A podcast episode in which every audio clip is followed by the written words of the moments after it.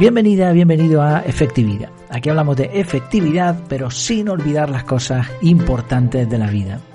El episodio de hoy se titula Cambia el filtro cada tres meses.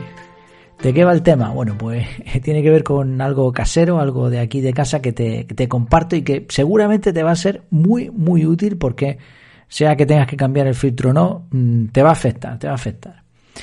Eh, te cuento, en la zona donde vivo, en Gran Canaria, en, la zona donde vivo, ¿eh? no en toda la isla, eh, el agua corriente es potable, pero es muy mala. Nadie la bebe, no, no, sé si a alguien le habrá pasado algo malo bebiéndola, pero nada, la realidad es que todo el mundo compra garrafas de agua.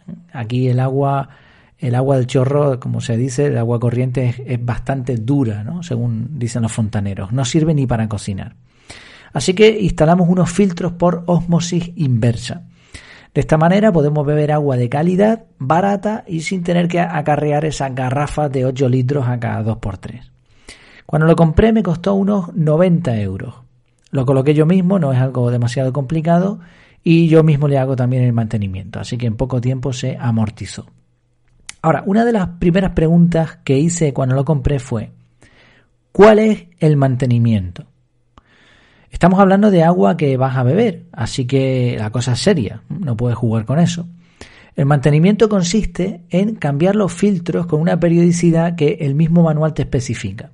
De hecho, esto es interesante, que el manual ya te diga que eso lleva un mantenimiento, como casi todos los manuales. Además, para asegurarme de que lo que estábamos bebiendo era algo bueno, algo de calidad, me pedí por AliExpress unos medidores de metales en agua y de pH. El de pH hay que regularlo, es un poco más complejo, pero el otro funciona súper bien. Y eh, en AliExpress mm, es baratito. Amazon, otras compañías, quizá un poco más caro, pero vamos, se consigue por ahí bien.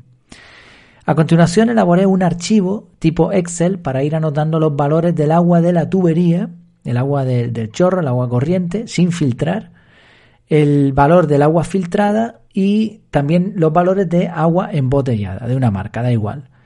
Así, al comparar las tres, los tres tipos de agua, podía saber qué tal estaba filtrando el equipo de osmosis.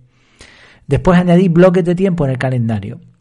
Uno cada tres meses para medir la calidad del agua, otro cada año para cambiar los filtros y otro cada tres años para cambiar el filtro de osmosis y hacer una limpieza del equipo. Como estos bloques son periódicos, cuando se va acercando el día en el que hay uno de esos bloques, al analizar mi sistema de organización con el método CAR, veo si el bloque está bien puesto. Porque ya digo, como es una periodicidad cada tres años, pues imagínate, el siguiente bloque puede ser de pronto un domingo por la tarde. Y a lo mejor no me apetece el domingo por la tarde ponerme a cambiar filtros. Así que cuando hago ese análisis de los días previos, los días posteriores, pues lo que hago es mover los bloques, ajustarlos y de esa forma ya está planificada más o menos la semana. Semana, cuatro o cinco días aproximadamente. Entonces cuando veo ese bloque lo muevo a donde me conviene y listo.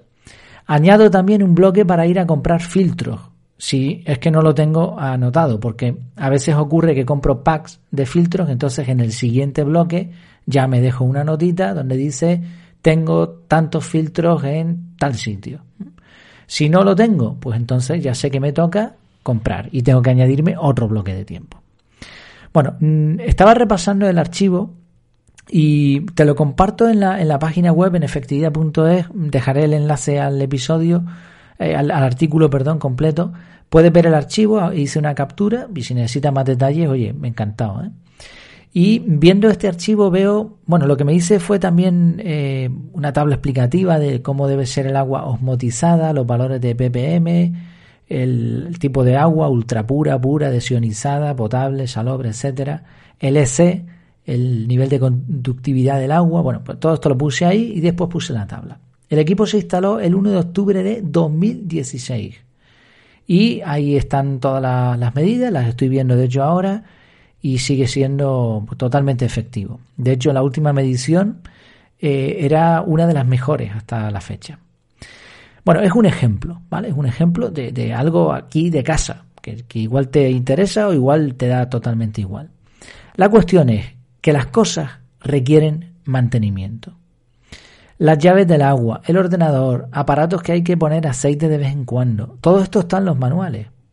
Y cuando uno es consciente de todo este mantenimiento que hay que realizar, si quieres que las cosas funcionen bien, Esto ya de por sí, solamente este conocimiento va a tener un efecto en ti.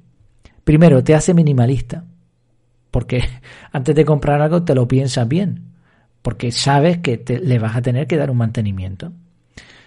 Mm, bueno, debería tener este efecto, estoy pensando, porque hay personas que les da igual. Hay personas que compran y dicen, no, esto hay que mantener, hay que hacer esto cada cierto tiempo, les da igual, cuando se rompa lo tiran y fuera. Pero una persona que quiere tener las cosas bien como es debido, que es efectivo, pues claro, si sabe que va a tener que hacer este mantenimiento, te haces en el fondo un poco minimalista. De todas formas, otro efecto que tiene es que lo que haces lo haces bien. Las, las cosas duran más manteniendo más calidad. Tercer punto, evitas problemas, averías. A veces muchas de las averías que tenemos en la casa, en el coche, en el ordenador, en, otro tipo de aparatos, es porque no se le ha dado un buen mantenimiento. Un buen mantenimiento elimina un montón de fricciones.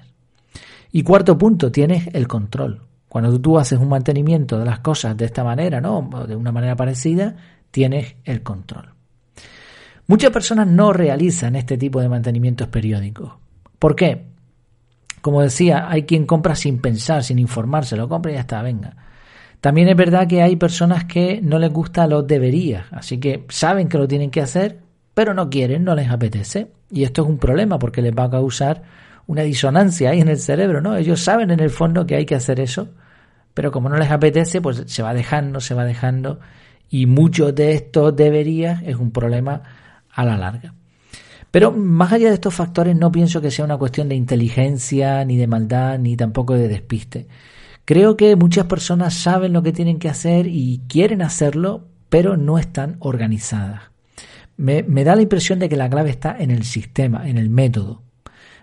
Este tipo de personas que saben el mantenimiento, que lo quieren hacer, pero que nunca encuentran el hueco, el problema es que no han creado un recurso para acordarse, un recurso tan sencillo como lo que hemos visto antes. El método CAR te va a ayudar mucho, muchísimo a programar mantenimientos periódicos sin agobio, sin tener que acordarte. Tú sabes que el mantenimiento está programado y cuando toque lo harás. Obviamente no es solo poner un recordatorio en el calendario que se repita cada tres meses. Eh, si te fijaste cuando expliqué cómo lo hacía, el método debe tener la capacidad de analizar los bloques, de encajarlos con el resto de tareas. Debe ser un método que, que todo esté en el calendario, si no, esas citas contigo mismo, ¿no? En este caso, esas citas de mantenimiento se pueden mezclar con otras tareas, etcétera. La idea es saber en todo momento cuándo y cómo debo hacer esto o aquello. Pero por supuesto, más allá del método, puedes empezar por usar esos bloques en, tu calendario. ¿Qué te parece? ¿Por qué no piensas en qué cosas, un ejercicio, ¿eh? dejo de ver, ¿por qué no piensas en qué cosas, procesos, mm, aparatos, lo que sea, necesitan un mantenimiento periódico? Dedicas un rato a programar ese mantenimiento y, a la carga, y ya verás, es un salto de calidad total.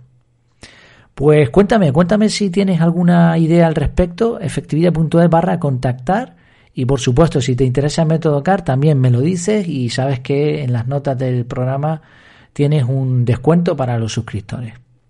Muchas gracias por tu tiempo, por tu atención y hasta la próxima.